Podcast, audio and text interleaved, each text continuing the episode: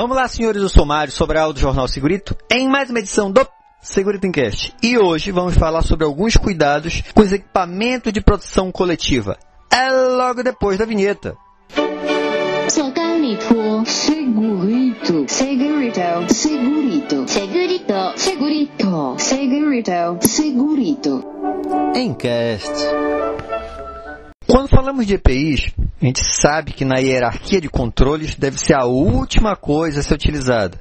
Isso a gente consegue verificar na NR6, na NR9, em uma pergunta do PPP, na OSAS 18001, na nova ISO 45001. Todo mundo diz, olha, EPI só se não tiver jeito. Mas por que isso? Porque depende de treinamento, depende de ter uma higienização, depende do uso contínuo, não usar um pouquinho já vai ter consequência, e depende também da empresa conseguir manter o fornecimento. E a gente sabe que EPC é melhor do que EPI. Porém, ainda assim, vários cuidados devem ocorrer também no uso do EPC.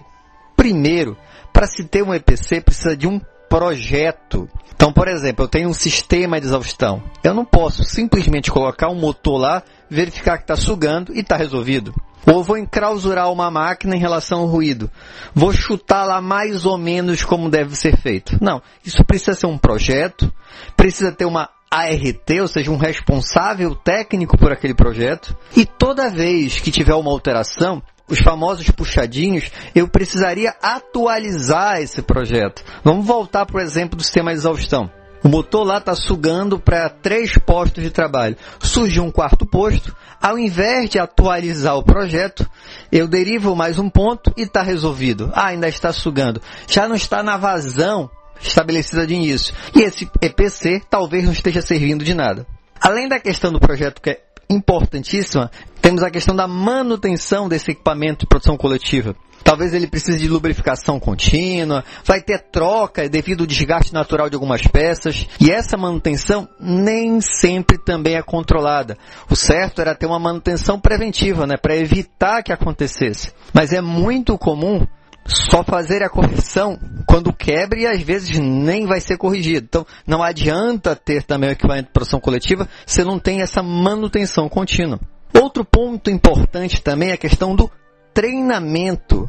O trabalhador, ele precisa saber as limitações, ele precisa saber como utilizar o equipamento. Na hora que ele entrou lá no posto-trabalho, geralmente ele vai ter um treinamento operacional de como utilizar a máquina, mas nem sempre vai ser explicado para ele as limitações do equipamento de produção coletiva, porque caso ele faça algum procedimento, pode prejudicar o uso desse equipamento. E outro item importante também é a inspeção periódica. O setor de segurança deveria ter um checklist para periodicamente fazer a inspeção dos equipamentos de produção coletiva, aqueles de maior criticidade principalmente, para verificar se não houve algum problema. Então percebe que não basta eu ah, eu estou usando agora EPC e em função de eu estar usando esse equipamento de produção coletiva, eu estou com uma empresa mais segura porque eu não estou usando EPI.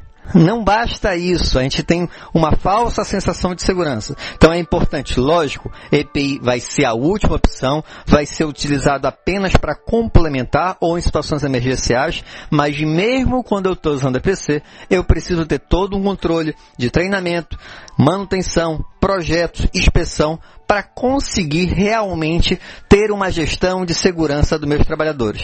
Espero que tenham gostado, se gostaram já sabe, né? Curte, compartilha e tem alguma dúvida ou sugestão de pauta, é só mandar um e-mail para sobralj.hotmail.com. Um abraço e até o próximo programa.